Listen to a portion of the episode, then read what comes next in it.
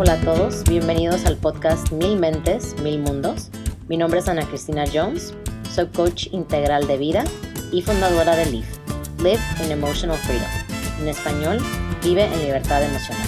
Y este podcast fue creado con la intención de unir a la comunidad hispana y latina promoviendo el tema de salud mental, recordándonos constantemente de que todos vivimos lo que se le llama la experiencia humana y nadie está exento. Únete a la conversación para conocer más sobre nuestras historias y la de nuestros entrevistados. Y así podremos reconocer los hábitos que se necesitan para lograr el éxito, sin importar de dónde vengas. Resaltamos que lo importante aquí es saber a dónde queremos llegar.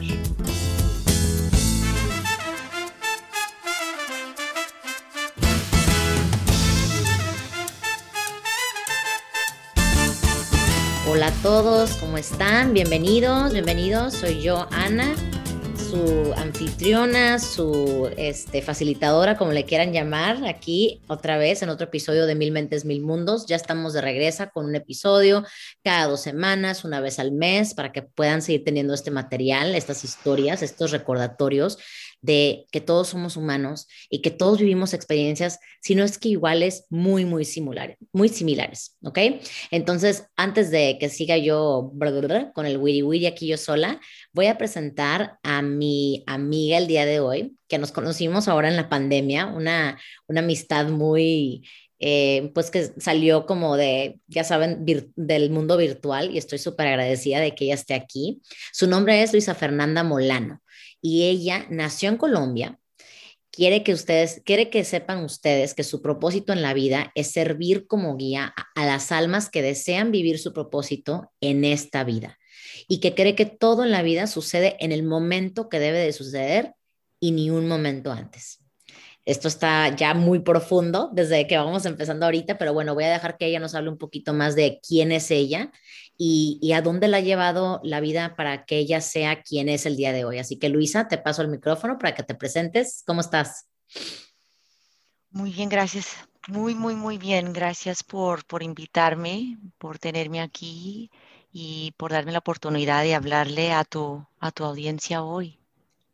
Perfecto, perfecto. Y nada más para que sepan, aquí en, Mil Mentes, Mil Mundos, el único requisito realmente, bueno, hay varios, pero uno muy importante es que la persona hable en español. Y el español, aunque Luisa creció hablando español, ya se ha convertido como en su idioma, pues que no, que no maneja tanto. Pero yo le dije, ¿sabes qué, Luisa? Vente, porque aquí lo importante es que tú hables y que si se te atora una palabra, si se te atora una frase, a mí también me pasa, a todos nos pasa en inglés y en español, y si supiera otro idioma también me pasaría, así que este, le dije, ni te preocupes, porque nuestra audiencia ya está, ya está acostumbrada a que yo ande pocheando y que ande hablando en inglés y luego en español, pero sí es, es más que nada la, la, la conversación en español. Entonces, este, tú ahorita estás viviendo en, en Florida, ¿verdad? Estamos en Texas. Ah, estás en Texas visitando familia. No, no, no, El, año pasado, en noviembre, nos fuimos de Colorado, donde vivíamos 12 años yo y 22 mi esposo, y decidimos embarcar en un año de trabajar y viajar digitalmente para aquí, para allá. Así que fuimos a la Florida, estamos en Texas. Este viernes seguimos a Utah y de ahí creo que vamos a Colorado por unas dos, dos, tres semanitas y luego nos vamos para Iowa a visitar unos amigos y luego al, a, Connecticut y a Maryland y luego bajamos del, del, del, de la costa oeste al, al, hacia el sur a la Florida nuevamente. Ay, qué padre, no sabía eso yo. Pensé que estabas en Florida y que nada más andabas por como que viajando por aquí y por allá. Entonces estamos en el, mismo estado ahorita tú y yo. Sí, ajá, ajá, exactamente. Ay, qué bien, qué bien. Bueno, pues platícanos un poco de, sé que esto es, es como, es mucho que contar, ¿verdad? Pero tenemos, tenemos minutos aquí juntas y obviamente con la gente que nos está escuchando. Platícanos un poco de quién es Luisa Molano hoy, y todo, y no todo, obviamente, pero cuáles son cosas que tú has vivido en tu pasado, que tú has vivido en tu vida, para que te hayan ayudado a forjar y a básicamente descubrir quién eres tú el día de hoy? Huepa, qué pregunta de verdad. ¿Dónde, ¿Dónde empezar? ¿Cuántas horas tenemos juntas? La verdad es una pregunta grande porque eh, la palabra propósito es algo para mí que, ha sido, me ha cambiado la vida por completo. Y, cuando me refiero a propósito, digo que, eh, y es el trabajo que hago yo con clientes, es que nacimos cada uno felices, llenos de, vida y dependiendo de nuestros padres y a medida que vamos creciendo, padres y madres tienen sus propios pensamientos, sus propias maneras de pensar y empiezan a criarlo, la, crianza. Y la crianza que le dan a uno los padres es pues basado en lo que creen ellos, lo que creen que es posible, lo que creen que no es posible, este, para, protegerlo a uno. Y, y, para mí yo me crecí en una, en una familia bastante estricta, este, eh, muy, con mucha religión. A los cuatro años mi papá y mi mamá eh, estábamos viviendo en la Florida en ese entonces, se encontraron, por decir, eh, por decirlo en la manera más simple, encontraron al Señor Jesucristo y se entraron a la iglesia y desde ese momento yo fui criada en, lo que es pues la, iglesia eh, y me crié, me, crecí, crecí, crecí y empecé yo pues como todos, a, desarrollar mis propias opiniones y mis propios pensares y muchas veces eh, era la manera, muy, eh, una manera muy diferente en la manera que pensaban mis papás.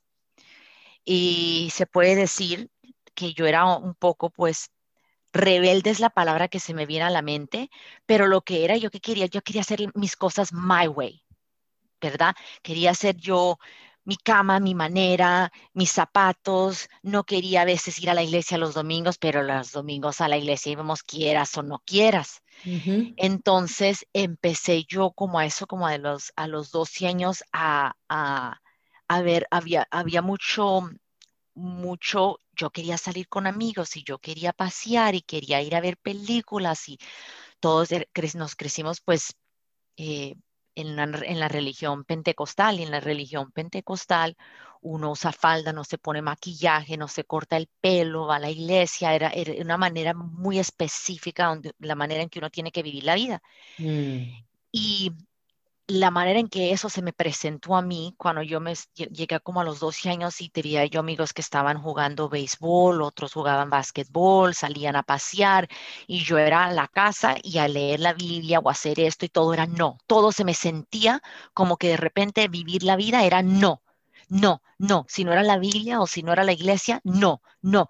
Y pues como cualquier niño, cuando le dices a un niño, ¿ves esta cajita acá? Puedes donde tú quieras ir y hacer lo que, pero esta cajita no la tocas. Se obsesiona uno con abrir la cajita, ¿verdad? Entonces, eh, fue, fue, fue bastante difícil la relación de los, yo digo, de los 12, 13 en adelante entre mí y mis padres, porque yo quería hacer mi vida a mi manera. Siempre he sido así desde chiquita, pero había la manera en que uno debe vivir lo que uno debe hacer, lo que uno no debe hacer. Mm. Y se fue, se puso las cosas más y más serias y más y más serias y yo quería vivir mi vida, entonces empecé yo a vivir mi vida a mi manera, a las escondidas de mis padres.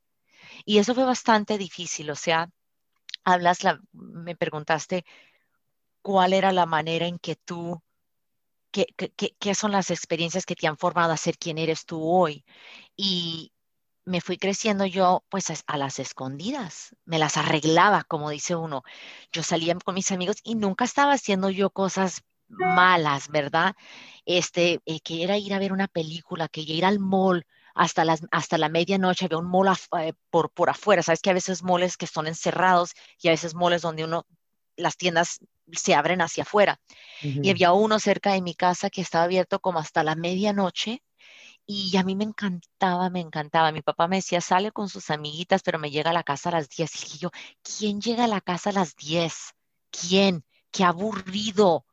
Y me, me, me quedaba yo hasta la medianoche y llegaba a veces medianoche, una de la mañana, nunca llegaba borracha, nunca llegaba tomada, no estaba haciendo drogas, era con mis amigas, llenaba una bolsa de dulces porque había una tienda que vendía dulces y nos caminábamos, caminábamos y hablábamos, mirábamos a los muchachos, mis, con mis amigas mirábamos a las muchachas, a veces agarrábamos algo de comer y llegaba yo y siempre la regañada el otro día, siempre estaba mi papá a veces mi papá estaba muy cansado y estaba mi mamá, pero siempre que llegaba, bien sea a las 11, bien sea a las 12, bien sea a la 1, había una lucecita prendida y estaba mi papá o mi mamá en una silla con la Biblia en las piernas esperándome. Híjole, yo me revolcaba, decía yo, yo daría para llegar y estar ¡pum! en mi camita y no tener que verle la cara a mi papá o a mi mamá porque siempre me hacían sentir, te lo juro, Ana, como que estaba yo de mano con el diablo en la calle. Decía yo, pero si yo lo que quería hacer era pasear, quiero vivir mi vida, no puedo creer que esto es mi vida. Despertarme, ir a la iglesia, llegar de la iglesia, ir a dormir, despertarme, ir a la iglesia y de vez en cuando ir a la escuela hacer mi tarea. No puede ser esta la vida. Pero mm. respeto ahora no tanto antes, pero respeto ahora que esa era la manera en que ellos, que ellos querían vivir su vida. Para mi papá y mi mamá, el despertarse, el ir a trabajar, el llegar de trabajo a la familia, una comidita, un cafecito, una visita con un amigo, eso era más que suficiente. Era mm. más que suficiente. Le daba tanta alegría a mi padre y a mi madre vivir su vida así. Y llega aquí Luisa Fernanda Molano, que ella quiere más, más. Yo quería más zapatos, yo quería más ropa, yo quería más dinero, yo quería más, más, más, más, más. Y ellos, pobrecitos, yo ahora, ¿verdad? Los miro a ellos y digo yo, se, merecen una placa por haberme criado, porque imagínate, a ti tener un trabajo, tener un carro, tener una familia, tener tu salud, eso es lo máximo. ¿Qué más quiere, muchacha? Y yo, más. ¿Pero qué más? Y yo, más. ¿Verdad? Entonces, a los 18 años, pues decidí, voy a buscar mi más, porque era obvio que la manera en que mi papá y mi mamá querían vivir su vida y lo que les traía a ellos genuinamente felicidad, no me daba felicidad y fui yo más. Pero como no había sido criada en una manera balanceada de entender más, me fui a la, al lado hondo de la piscina. Eh, tragaba, empecé a hacer drogas, porque cuando me fui de la casa de mis papás podía hacer lo que me diera la gana. Entonces, pues hice, dije yo, bueno, si todo lo he tenido que hacer a las escondidas y ahora puedo hacer lo que quiera, pues voy a tratarlo todo. Sí. Me emborraché de que no, no resulté en una cárcel borracha por estar, y no, no, tanto manejaba borrachita, pero sí de vez en cuando me iba yo más, más tragadita de lo que debía en la pura honestidad, que digo yo, Dios mío, me cuidó y me guardó, pero que no, no, no, no, no, terminé en un drunk tank o en, un, en una cárcel o algo, fue el, la, la pura gracia de Dios este, con muchachos, metiéndome en la cama con ellos, bueno, experimentando a lo máximo por, para no entrar a todos los detalles. Sí. Y cuando uno lo ha experimentado todo, dice uno, llega uno, llegué, yo creo que fue como a los, híjole, de los 18 años que me fui de la casa a los 27 era más, más, más, más, más, más drogas, más alcohol, más dinero, más trabajo, más, más, más, más, más, más. Y llega uno donde llega, he tratado casi todas las drogas, he tratado, casi he dormido con bastantes muchachos, he hecho todo esto, todo, toda mi lista de más, ya lo he logrado y no me siento más feliz. Lo Mm, que más quería era sentirme más feliz y caí en cuenta de que lo más no te llega a la felicidad. Y dije mm, yo, ¿y ahora qué?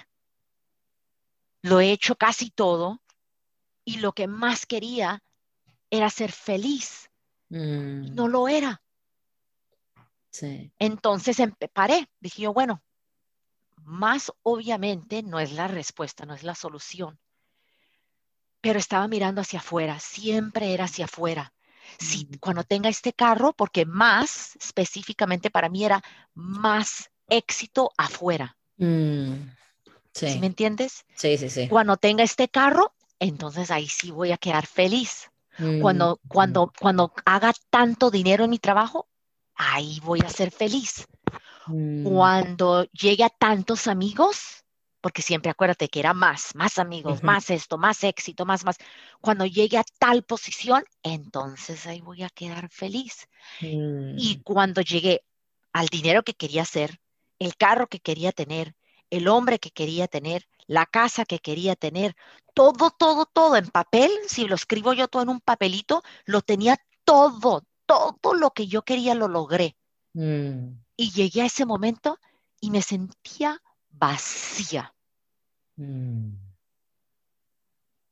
Y dije sí, yo, carajo, ¿y ahora qué? ¿Y, mm, y ahora para dónde voy? Como que estaba maneje, maneje, maneje, maneje, maneje, maneje, y llegué a una calle donde ya no hay, ya la calle termina. Y dije yo, pero ¿y ahora para dónde voy? ¿Para dónde agarro? sí, Llevaba tantos años juzgando que mis papás no, en mi opinión, no eran felices porque no querían más. Yo, yo voy a vivir mi vida a mi manera. Yo quiero más y voy a perseguir y voy a seguir y voy a encontrar más, a lo máximo. Y lo tuve todo, lo logré y me sentía vacía. mm, Dije, ¿y ahora para dónde agarro? Y por la primera vez, ya en ese momento, ya me había yo tratado de quitar la vida, había tomado, había perdido relaciones, había todo, todo, todo, porque yo tenía mi lista de las cosas que yo más quería, mis más cosas, y la única cosa, como el proceso de eliminación, la única cosa que no había intentado, decidí tratarlo porque en mi mente dije yo, lo he tratado todo. ujú, Lo he tratado todo, de los 18 a los 28, 10 años. mm, Dije yo, lo único que no he tratado, lo único que no he tratado es mirar a ver si la felicidad existe adentro de mí, si la felicidad es criada adentro de mí y no tiene que ver el carro, la casa, el hombre, el marido, los amigos, nada. Obviamente, tener un carro bonito, un buen carro, una casa, son, no tiene nada que ver el querer, el desear, mm, pero lo que yo tenía implantado era que cuando yo tenga tal y tal y tal y tal cosa, entonces me voy a sentir completa, me voy a sentir feliz, me voy a sentir exitosa. sí, Y lo logré todo y me sentía más vacía que jamás antes en la vida. Y dije yo, pues lo único que no he intentado es mirar adentro, ya, explorar a ver si la felicidad la he cargado, carajo, todos estos años adentro de mí, pero escondida. sí, Y empecé, y, de- y, y en- y fue en el 2015 con un hombre, un, un coach, que dije yo, bueno, mi propósito fue a los seis meses de que mi papá falleció, este, tuve una conversación bastantemente fuerte, o sea, eh, fue fuerte en el sentido de que eh, dejé yo atrás, él no podía hablar porque lo tenían en, en apoyo de vida, en las máquinas de apoyo de vida. sí, Entonces le habían quitado, el, quitado el, el, el tubo del, del, del- de, de su ¿garganta? de su garganta, gracias. Y no podía hablar. Y le dije, yo en este momento, yo voy a, a tragarme mi orgullo y a decirle a mi papá todas las palabras que yo no tuve los huevos de decirle años atrás, porque yo me fui a los 18 y tenía yo una relación con mis papás, pero yo estaba viviendo mi vida a mi manera. Mira, papá y mamá, ustedes no saben, no saben lo que hacen. Yo, a los 18 años, yo sé lo que estoy haciendo, créanmelo. me voy y me fui. Y nunca tuve con él la conversación que se me hizo tan claramente en ese momento.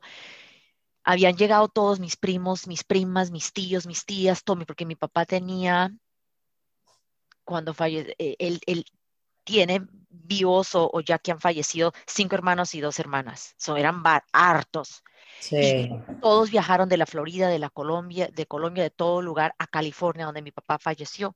Mm. Y todos tiraron lo que estaban haciendo y se metieron en un avión porque les dije yo, mi, mi papá ya llegó el final de la carretera aquí con él, está en las máquinas y lo vamos a quitar de las máquinas cuando ustedes lleguen. Si pueden venir, déjenme saber porque quiero, lo, lo, lo, voy, lo quiero mantener vivo hasta que ustedes lleguen y los pueda ver a ustedes. Sí. Y todos dejaron lo que estaban haciendo y llegaron en seis horas, llegaron todos, pero estaban tan cansados, Ana. Los miré yo todos, había unos habían viajado durante la noche, otros, pues imagínate, tirar lo que estás haciendo inmediatamente irte al avión. Todos hicieron eso.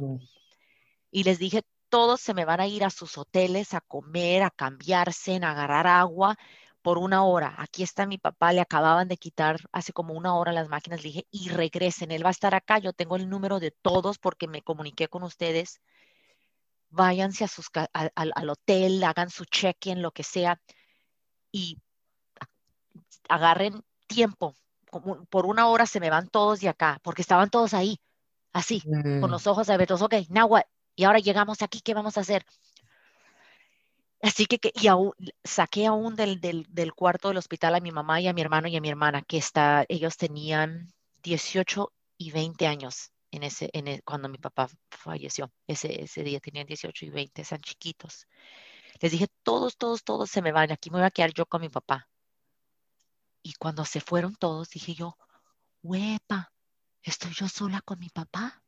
Y en ese momento fue que se me vino, este es el momento no vino de mi mente, vino genuinamente de mi corazón, del corazón. Eh, a, lo que sale del corazón nunca lo puede entender la mente. ¿Por qué lo hice? No, no, es, es un, un, nivel de inteligencia completamente diferente. Sí. Y lo que se me vino del corazón fue, este es el momento de tener la conversación con tu papá, que tú Mm. Le debes desde hace años. Y lo, senté, me senté porque él estaba acostado y le dije como tres o cuatro oraciones, eso fue todo.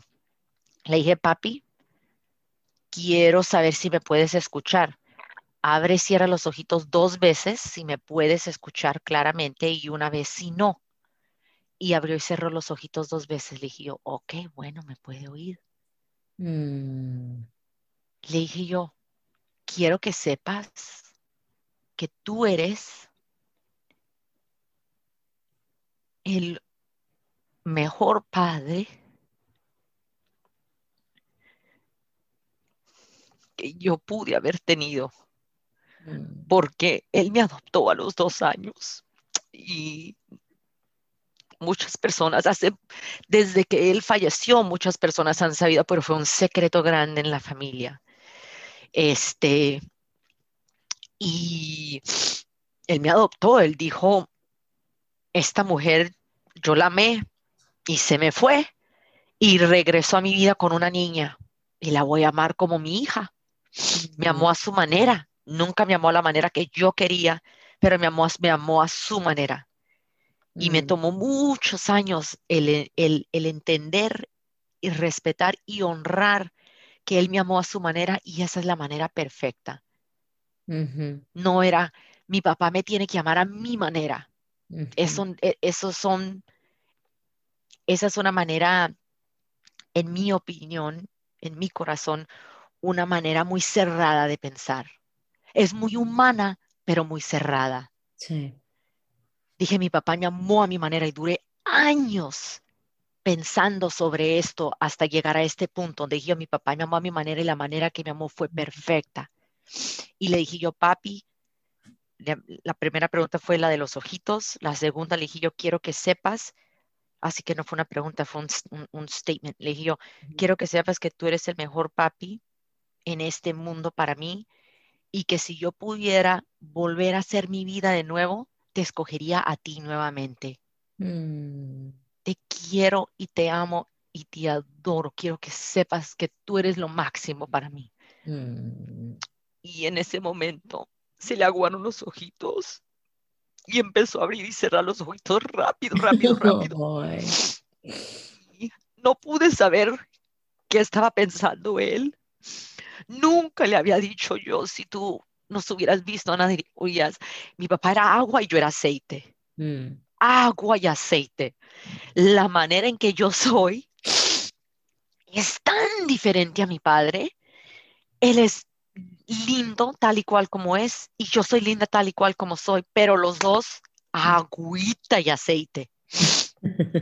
y en ese momento lo único que había entre nosotros era amor. Puro amor. Al final, lo único que hay es amor porque es lo único que somos. Sí. Y a los seis meses de tener esa conversación fue la primera vez que llegué yo a la casa con el hombre, no, no, no, no mi esposo en este momento, el hombre con que estaba yo en ese, en ese entonces, le dije yo, creo tres o seis, unos tres o seis mesecitos pasaron. Llegué yo y le dije yo, ¿sabes qué?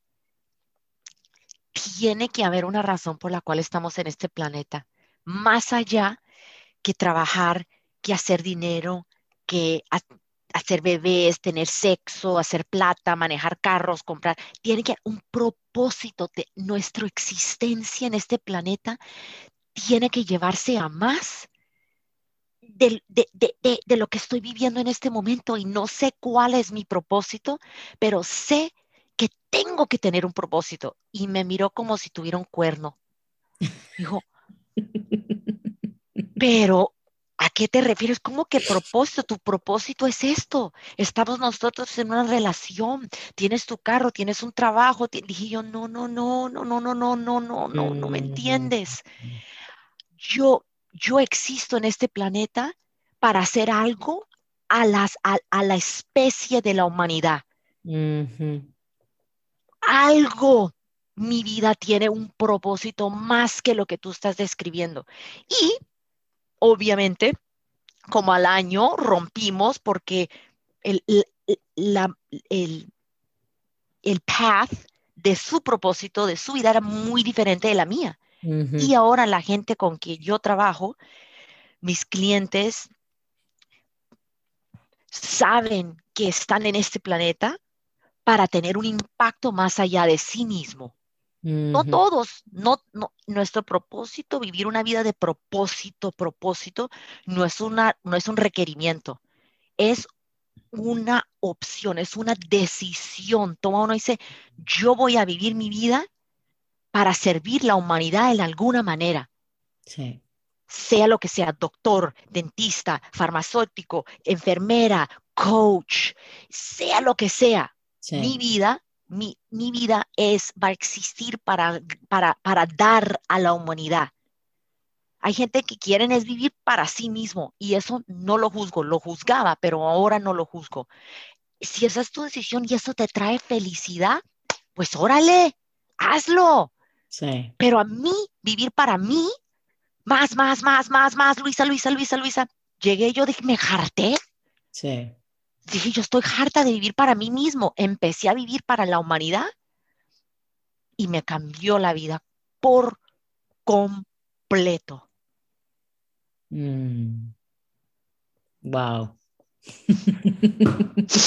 Creo que ya podemos terminar aquí el podcast. Luisa, muchas gracias. No,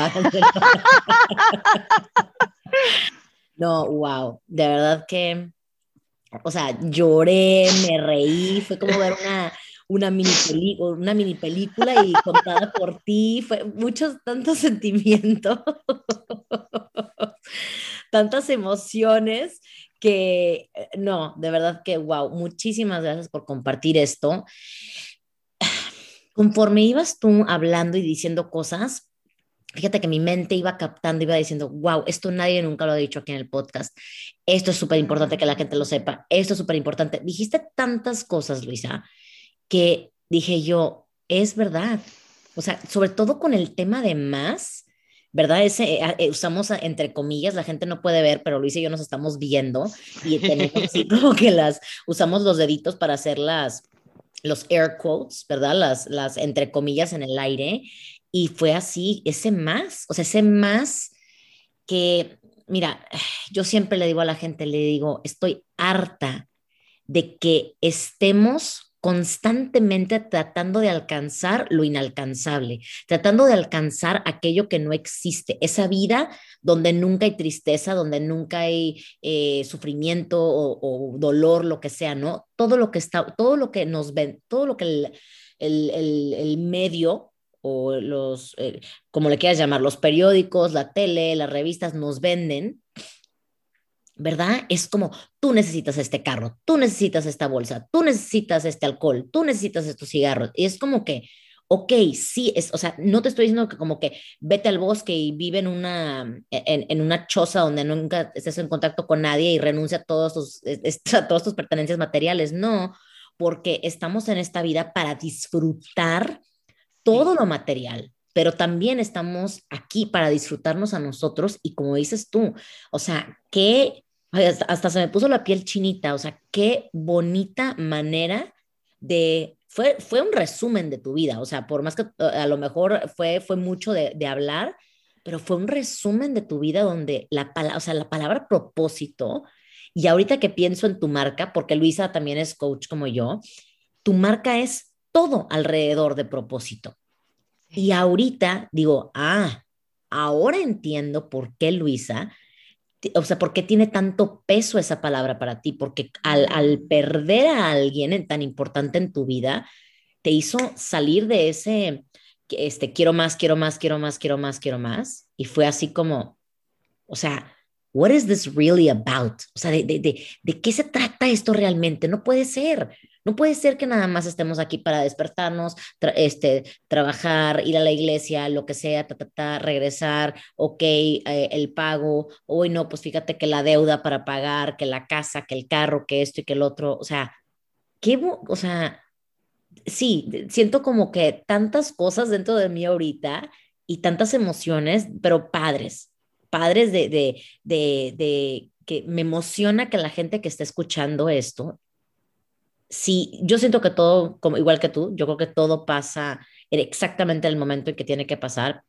Y si hay gente que ya está lista para escuchar tu historia, para escuchar tus palabras, les van a llegar, les van a llegar de una manera tan profunda y tan, sí es cierto, o sea, ¿qué carajos estoy haciendo con mi vida? ¿No? Exactamente. O sea, eso, eso para mí es como, estaba mm, eh, viendo un, un, documental hace, hace tiempo y se llama El poder del corazón, The Power of the Heart. Está buenísimo. Y algo que tú dijiste es algo que ahí dicen también. Dice, el corazón tiene una inteligencia superior a la mente y a la del cuerpo. Primero es el corazón, luego la mente, luego el cuerpo. Mm. Porque el corazón, el corazón, el corazón tiene una inteligencia que los científicos todavía no saben, no saben de dónde viene.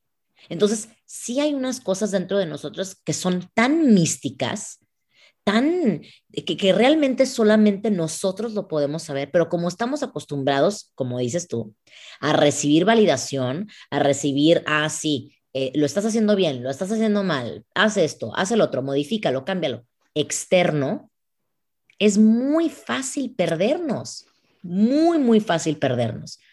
Entonces, fíjate, a mí me gustaría saber qué fue, bueno, creo que es difícil decir porque a veces no hay una sola cosa, pero cuáles fueron una de las primeras cosas pasos, eh, herramientas, eh, técnicas que empezaste a adoptar tú para crear tu camino de propósito? Ay, qué pregunta más linda.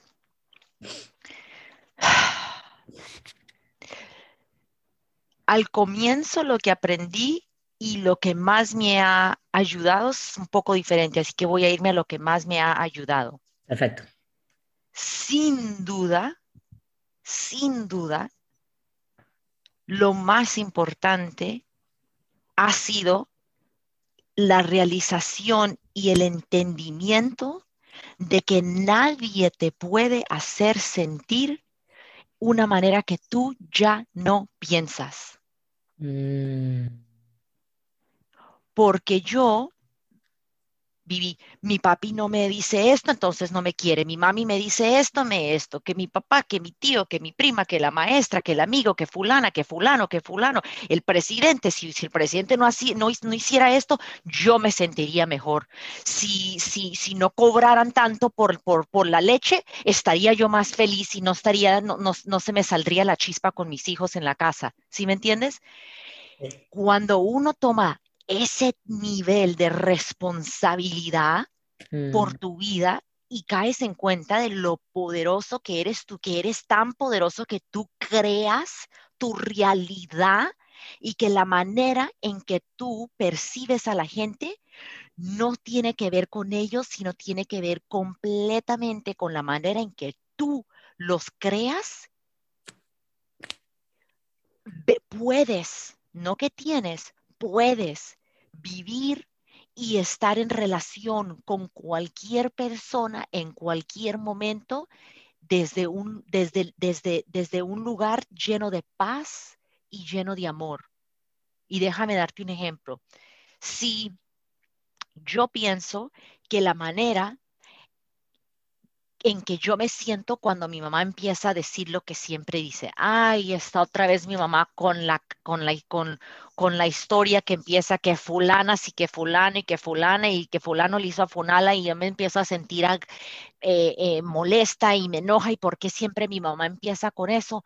Y esta es una historia verdadera. Yo por muchos años creé, no crié, déjame, espérate, creé la manera en que yo estaba creando a mi madre era una víctima. Por años, mi mamá la vi, ay, otra vez mi madre que, la, que esto, que fulano, que fulana, y está que siempre quiere ser la víctima. Y yo la creaba a ella como víctima porque yo tenía que ser la héroe. Porque en toda situación hay una víctima, hay un, hay un, hay una, un, un villain, sí. un héroe. Sí. Yo no quería que mi mamá fuera el, bad guy. Claro. Yo, pero yo también quería ser la heroína. Yo he querido ser la heroína de mi familia desde chiquita. No, no, no. Yo les voy a decir cómo vivir su vida. Yo les voy a decir, yo, yo, yo tengo todas las respuestas. Créanmelo, porque yo me la sé toda. No se acuerdan que a los 18 me fui porque lo sabía todo, a los 40 lo sé aún más. ¿Verdad? Eso es lo que me quiere convencer mi mente, de que yo me lo sé todo y que mi madre era una víctima. Entonces, cada vez que empezaba mi mamá, ta, ta, ta, ta, ta, a mi mamá es mi mamá. Es linda, es perfecta tal y cual como es. Pero siempre que yo la estaba con el teléfono, empezaba que, esto, que fulano, que fulano. Y como yo la estaba creando como víctima, pues es, todo lo que recibía de ella era que era una víctima. Y pues claro, como yo siempre tenía que ser la heroína, pues me cansaba. Imagínate que a Superman no le den ni un día libre. A todas las tragedias, a todas las tragedias, ahí tiene que estar. El pobre, ni siquiera cagar. Sí, sí. No, espérese, no puedo estar en todos los lugares, tengo que hacer del baño, por favor, denme un momento. Se cansa. Entonces caí en cuenta, dije yo, huepa, si nadie me puede hacer sentir una manera que yo ya no pienso, pues entonces, ¿cuáles son los pensamientos que tengo yo de mi madre que me están cansando? Mis mm. pensamientos. Y era que mi mamá era una víctima. Y dije yo, ya, un día llegué y dije yo, desde este momento en adelante, mi mamá no va a ser la víctima. Escribí en una tarjetica como como una, como un funerario. Hice la cajita, le puse pasto, el, el este, y dije Ah, R-I-P y lo escribí. Dije, desde día en adelante muere la historia de que mi mamá es una víctima. Puse el día, lo firmé y lo miré como, lo tuve en mi escritorio como dos semanas, yo creo, mirándolo todos los días, lo miraba. Y cuando timbraba el teléfono y contestaba, lo miraba la tarjeta y dije, no, no, no, no, no, no estoy criando a mi mamá como víctima y yo no tengo que ser la heroína. Puedo ser la heroína, Mm, puedo ayudarla, puedo apoyarla, pero no tengo que apoyarla. mm, Es, es, es, un, es una decisión que tomo yo de mi corazón, no porque soy obligada o tengo, pobre madre, si no estoy, si no le contesto, si no la ayudo, ay, pobrecita mi madre, pobrecita, nada. sí, Es una de las mujeres más fuertes que yo he conocido en mi vida. Podríamos hacer un podcast entero en mi madre y la Sí. fuerza y la berraquera que es ella desde chica. mm, Me sacó a los dos años de Colombia a escondidas de todos, aún de mi papá biológico, eh, o- otra historia, pero completa. sí, sí, Ella y mi abuela se fajaron y nos vinimos a los Estados Unidos. Falsificaron los papeles.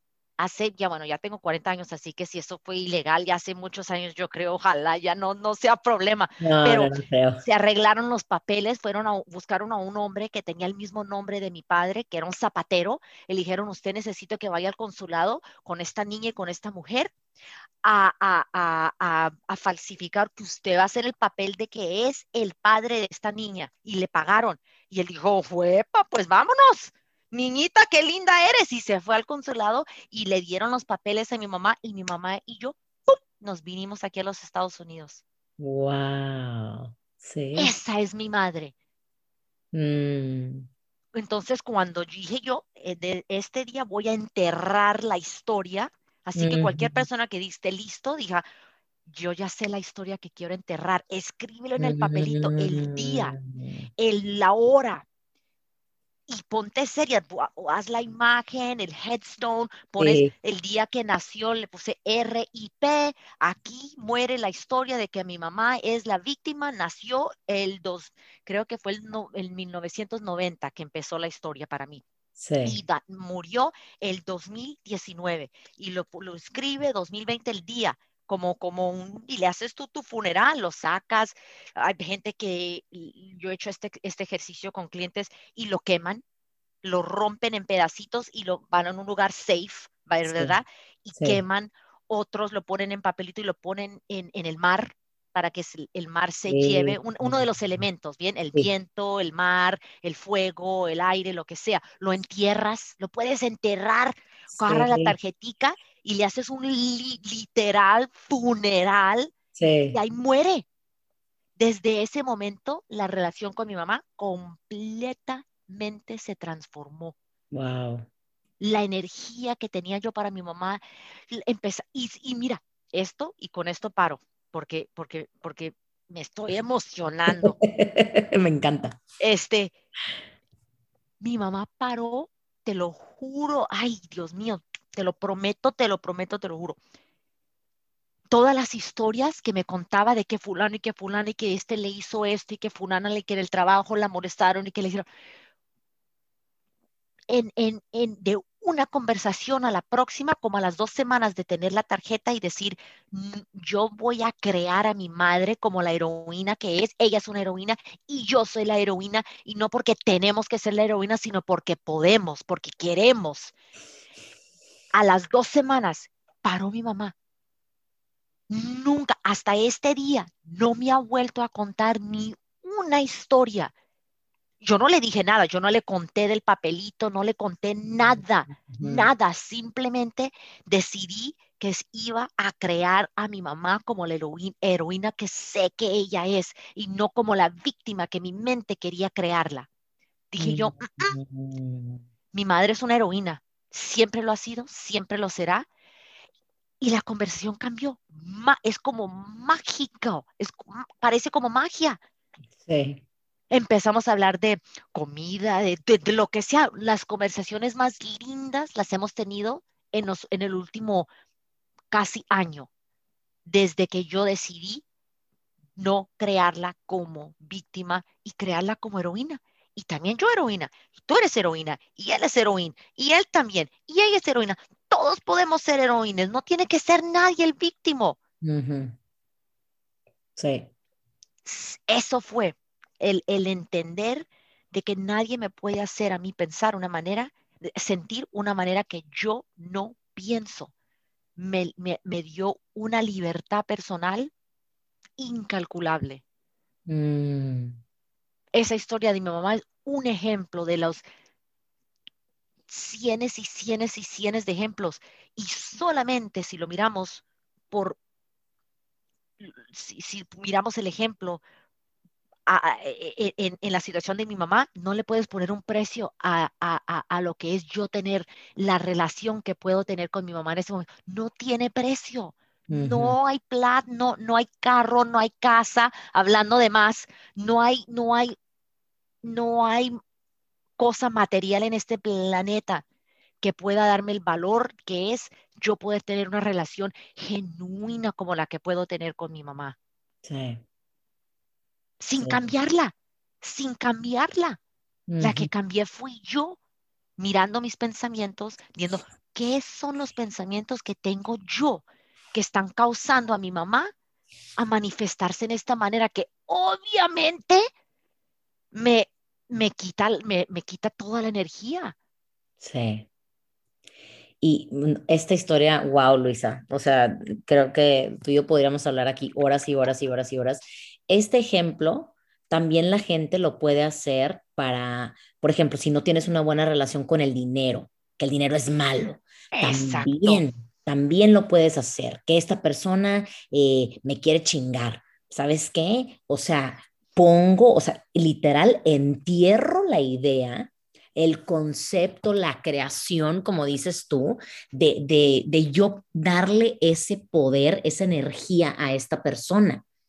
Y, eso, o sea, como tú lo dijiste, no fue que tu mamá de repente le llegó así como una, un mensajito por, por una paloma y dijo, ay, tengo que cambiar, estoy siendo víctima. O sea, no, fue simplemente que tú ya no le estabas dando esa energía, tú ya no estabas teniendo ese enfoque Exacto. en donde ella era la víctima. Dijiste, ¿sabes qué? ¿Por qué chingados ando poniendo a mi mamá como víctima si ve todo lo que ha hecho en toda su vida? ¿Por qué? La, por qué? Para yo sentirme como la heroína porque igual, y, y, ya, ya, se, ya se nos está acabando el tiempo, pero quiero decir esto porque muchas veces en el mundo de las mujeres pensamos que solamente puede haber una heroína. Y ese es el problema, que empezamos a decir, es que yo soy la heroína, yo soy la heroína, y si no lo hago yo, pues ¿quién más lo va a hacer? Y ahí nos metemos en el rol de la superheroína, que como dices tú, no, no va ni a cagar, no come saludable, no está tomando agua, no se está cuidando a sí mismo, pero se está desbordando y está entregándole hasta lo que no tiene a todos sus familiares, a sus amistades, a los vecinos, a todo mundo, a extraños, a clientes, a todo. Entonces, creo que aquí es donde, eh, como en, en, inglés hay un, hay un dicho, ¿no? O sea, you can't fill from an empty cup. O sea, no puedes, no puedes estar sirviendo de una taza que ya no tiene que dar. No tiene agua, no tiene té, no tiene leche, no tiene nada. Entonces, esto de verdad me encantó y te dije, te dije que iba a llegar el tiempo donde, donde ya, Luisa, se nos acabó el tiempo. se pasó rapidísimo. Sí. Este, pero bueno, para cerrar ya, eh, eh, nos has contado tanto de ti que de verdad que gracias por tu apertura, gracias por, por de verdad expresar todo esto que, que nos has platicado. Si la gente tiene dudas, si quieren trabajar contigo, este, no sé si ya estés tú a, capacidad o estás creando programas, pero sé que tú siempre estás creando algo y eres una persona que yo admiro mucho y me gusta mucho también eh, poder, pues, si alguien necesita de tu ayuda, si alguien necesita de tus palabras, ¿en dónde te pueden encontrar? Este, tengo mi website que acabo de terminar, lo que tú vas a ver mañana, vamos a tener una celebración para, para, para, para compartirlo con, con, unos amigos y, apoyantes de, de, este, de esta etapa, pero tengo mi website eh, www.luisamolano.com, L-U-I-S-A-M-O-L-A-N-O.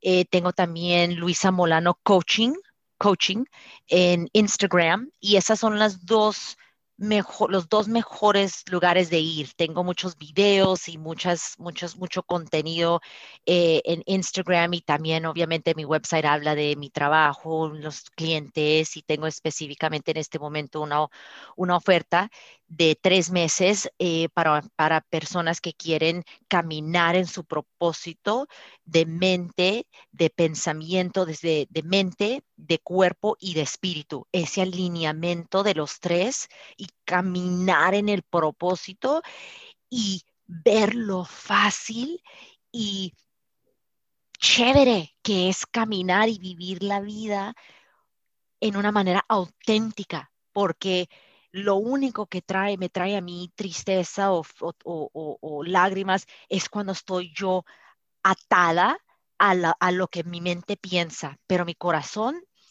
nunca, porque el corazón, los sentimientos y, la manera en que existe el corazón, no, no, no puedes sentir tristeza, no puedes sentir, es porque es completo, tiene todo lo que jamás uno se imagina poder querer o tener, lo tiene, el corazón es completo, es 100%. ¿A qué, a qué le agregas a 100%? Pues nada, porque ya está 100%.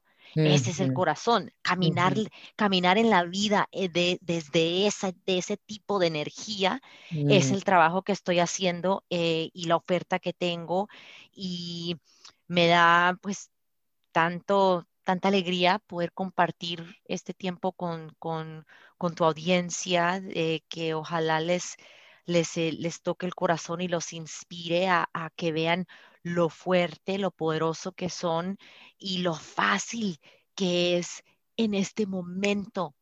Sin, yo no soy especial, yo you soy una, una china capuchina, mandarín chin chin, como dicen, ¿verdad? De Colombia, que simplemente decidió, como tu audiencia puede decidir, vivir más del corazón que de la mente. Y es un pasito al otro, un pasito tras del otro, un pasito. Yo llevo en este, en esta, este camino desde el 2015, pero empecé con la primer, un paso, ¿verdad? La, la, la, si quieres llegar de aquí a, a, al supermercado que queda a 15 millas, pues, ¿qué es lo primero que tienes que hacer? Puede ser, ¿cómo voy a llegar? ¿Cómo voy a llegar? Pues empieza por agarrar las, las, las llaves.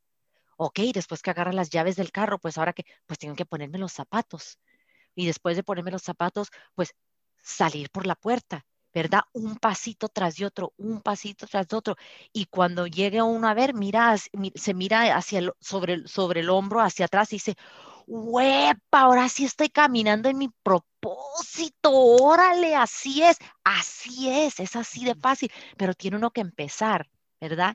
Y es decir, que la, la mente va a decir, el miedo que qué tal que no lo haga, qué tal que la friegue, qué tal que lo haga mal, qué tal que viva el propósito incorrecto. No es posible vivir el propósito incorrecto porque el propósito, tu propósito lo creas tú con la vida, con las experiencias, un pasito tras de otro, un pasito tras de otro, un pasito tras de otro. Así es. no, buenísimo, buenísimo, buenísimo. Y pues yo creo que esto ya está perfectísimo para, para cerrar. Y yo obviamente te quiero dar las gracias a ti por tu tiempo, por tu energía, por tu disponibilidad para contarnos todo esto. Eh, ya después cuando te, cuando te escuches y salga este episodio vas a decir, wow, qué bien hablo español, soy una chingona, soy una super heroína. Y el miedo que este tenía de que se me iba a olvidar el español, ¿verdad? ahora ya, ni quien la detenga. No sabes lo que has empezado. No, esto, esto era mi intención, era como que, ya sabes, como, ah, quiero, quiero darle más potencial a esta chispita. Este, no, pero de verdad que muchas, muchas gracias. Espero que toda la gente que esté escuchando eh, haya disfrutado tanto escuchar, tanto como yo te he escuchado a ti. Y, pues bueno, aquí cerramos. Gracias a ti otra vez, gracias a toda la gente que nos sigue escuchando continuamente, religiosamente. Eh, ahí estamos pendientes y hasta la próxima. Chao.